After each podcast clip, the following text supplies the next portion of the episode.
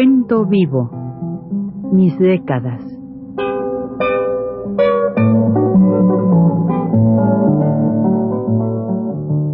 Juan de la Cabada, mediante esta serie de programas radiofónicos, narra los momentos más intensos de su existencia como escritor, trotamundos, militante de la condición humana, todo lo cual es ya patrimonio de nuestra mejor literatura.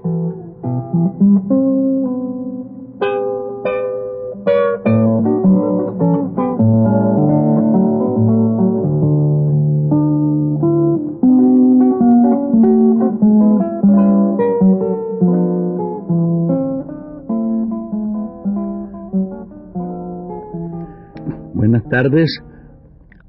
Vamos a continuar con estos trabajos que decíamos nosotros.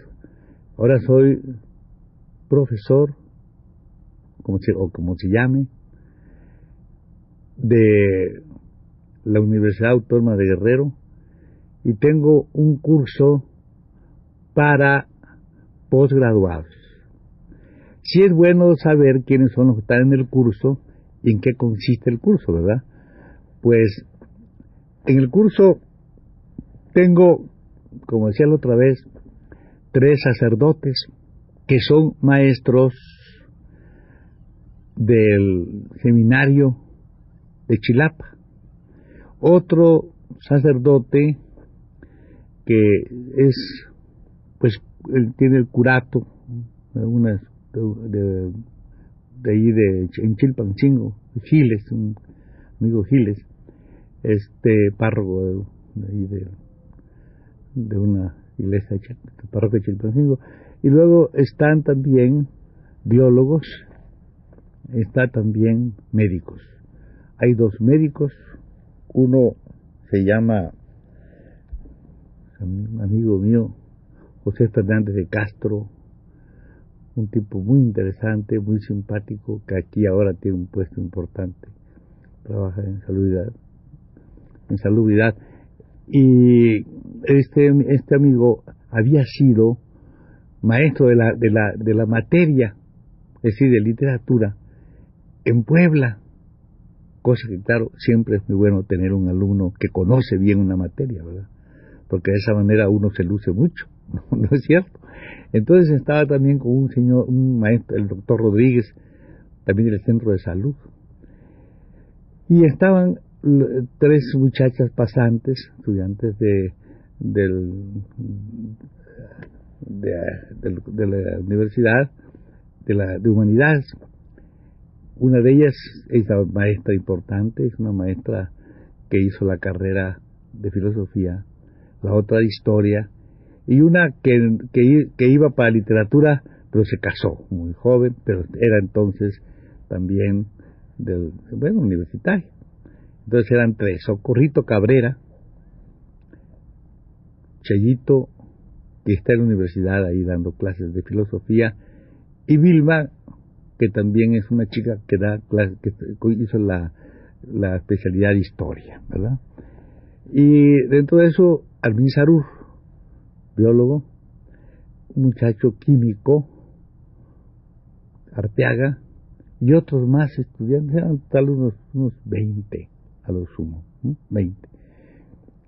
Y claro, pues yo no sé cómo sería, cómo le darían anteriormente el curso en la en, preparatoria o donde fuera, ¿verdad? Porque esto no era solamente, sino que era copa más elevada, sino más, más bien estudio las corrientes literarias y una serie de cosas, ¿verdad? De, que no era precisamente una clase de nada más de, vamos, de de preparatoria, sino que era un, poco superior a eso, una, vamos, dijéramos que era literatura superior. Y entonces, claro, sí, no puede hacerse más que llegamos, por ejemplo, digamos, ¿qué le podemos decir? Podemos decir antecedentes indígenas, bueno, pues es, pero es más, es, es una cosa bastante especializada, ¿no? Y además muy rápido porque, sí, teníamos, a veces salíamos a las 11 de la noche, pero de todas maneras eran dos o tres horas diarias y servía el curso para, para los fines que ellos se proponían. Y claro, dentro de eso tuvimos algunas, algunas, me interesaba mucho que no creyeran lo que yo decía, ¿no? Porque siempre les recomendaba, ustedes por favor procuren nunca creerme, que lo, también se lo decía a los chicos cuando les daba clase, ustedes siempre duden, porque en la duda está el conocimiento, ustedes duden y después hagan investigación y vean a ver si es más o menos bien lo que se está dando y todo eso. vamos a ver, y además tienen, tienen derecho a interrumpir, tienen derecho a después del curso conversar sobre cómo les pareció la clase, tienen a todas estas cosas que no sé si se hacen en, en otras escuelas. Yo como lo hacía porque así pensaba que debía ser, ¿no? Tenían derecho, claro está, yo estoy diciendo una cosa y creen que no es, pues tienen derecho a la discusión, ¿no? Entonces así era el curso. Con ese motivo, de repente teníamos algunas dificultades, porque claro, uno tiene un criterio sobre la historia de su país, un criterio sobre, sobre todo lo que es este país que todavía está luchando por adquirir su nacionalidad, está luchando. De toda nuestra lucha de la independencia han sido por eso, a mi juicio, por hacer una nación, por toda esta cosa que por desgracia todavía no llegamos. No llegamos porque ya ven ustedes cómo este, el, el país entero está lleno de, de gentes que por una cosa o por otra tienen un sentido muy pobre de su país. ¿verdad? No creen, no sé, un mexicano no cree a otro. Si se lo dice uno de fuera, sí le cree. Somos nosotros la afirmación y la negación de nosotros mismos en general, ¿verdad? Si lo dice un gringo, a ah, la palabra, pues claro. Dale 20 por 1, 30, no sé cómo está el dólar ahora. Pero si lo dice un mexicano, naturalmente, pues no, ¿verdad? Entonces allí en, esa, en esas cosas, precisamente por una idea bastante vamos, eh, certera, pienso yo, ¿verdad? justa de lo que de lo que ha sido la independencia, de lo que fue la colonia, de lo que fue la conquista. Hay mucha gente por ahí, sobre todo en, estos medios, que son en favor de Cortés, por ejemplo, de los conquistadores, contra los indígenas siempre, en favor naturalmente de la colonia, ¿verdad?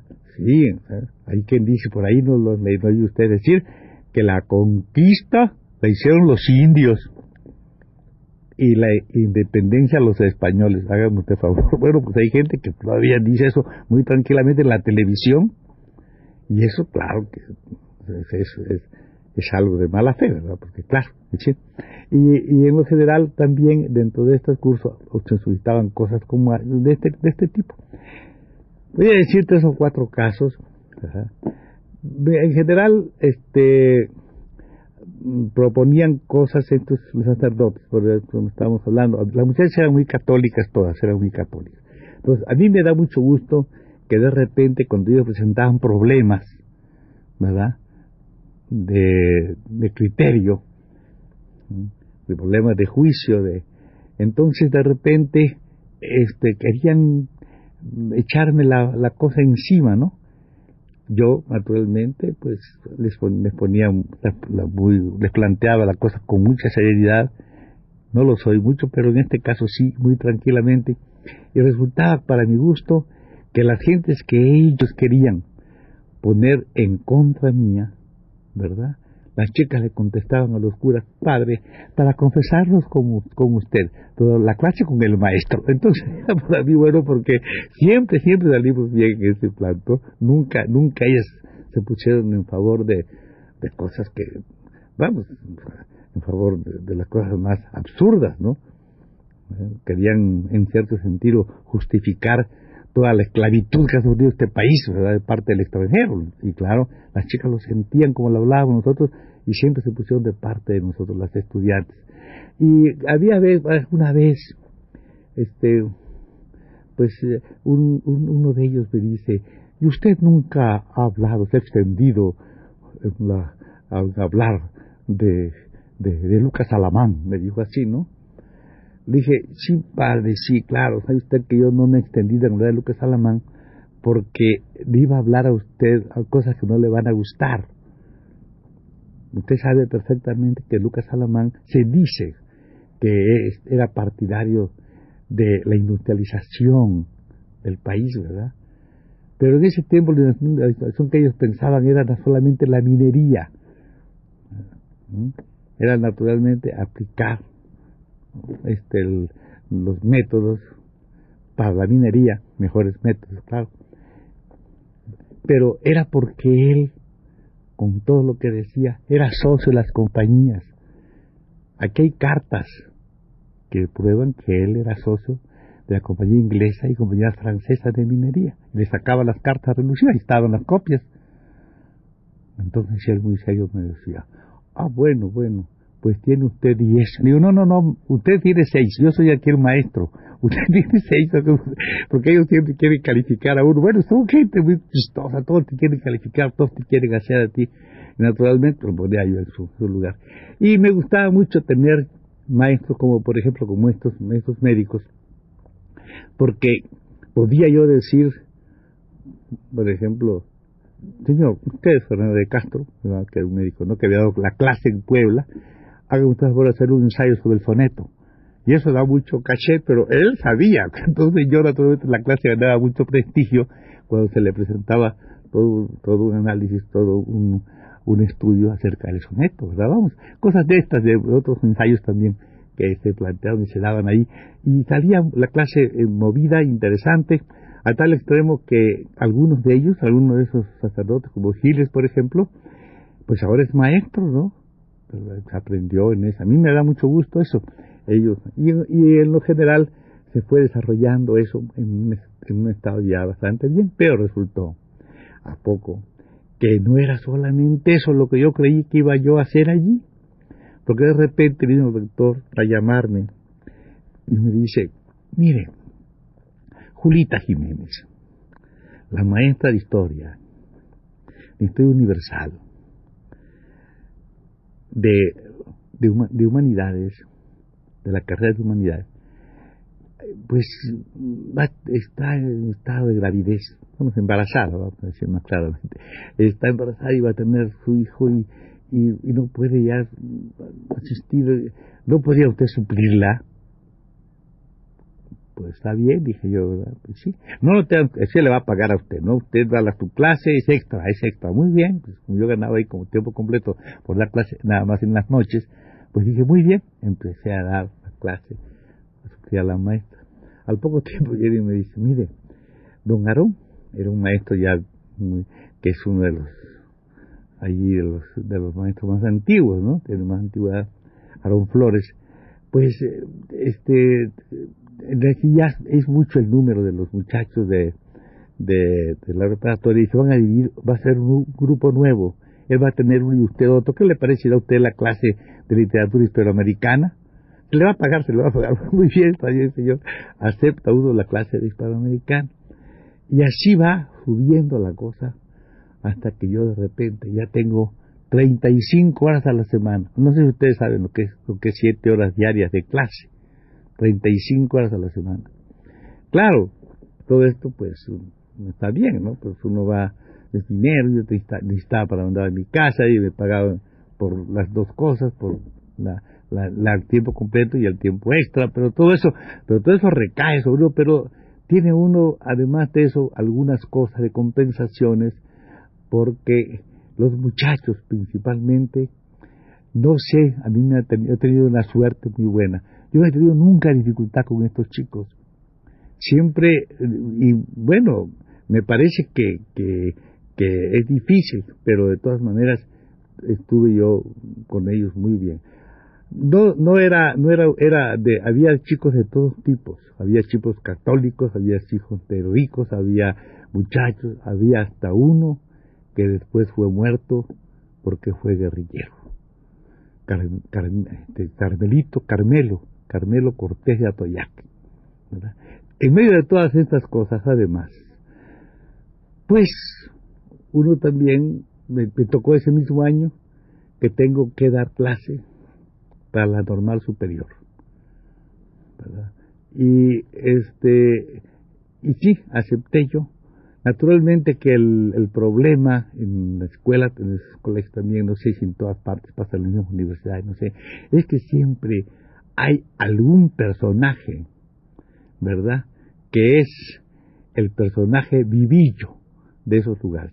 No, tuve dificultad con ellos, pero todo esto vamos a, el, vamos a hacer el nuevo el programa próximo, conversaremos para terminar con, mi, con lo que yo hice como maestro de tiempo completo en Guerrero. Hasta la próxima.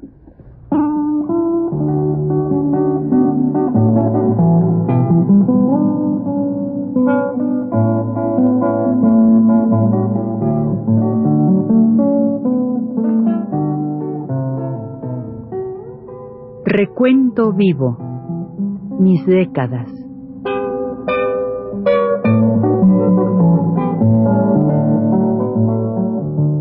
Juan de la Cabada, mediante esta serie de programas radiofónicos, narra los momentos más intensos de su existencia como escritor, trotamundos, militante de la condición humana, todo lo cual es ya patrimonio de nuestra mejor literatura.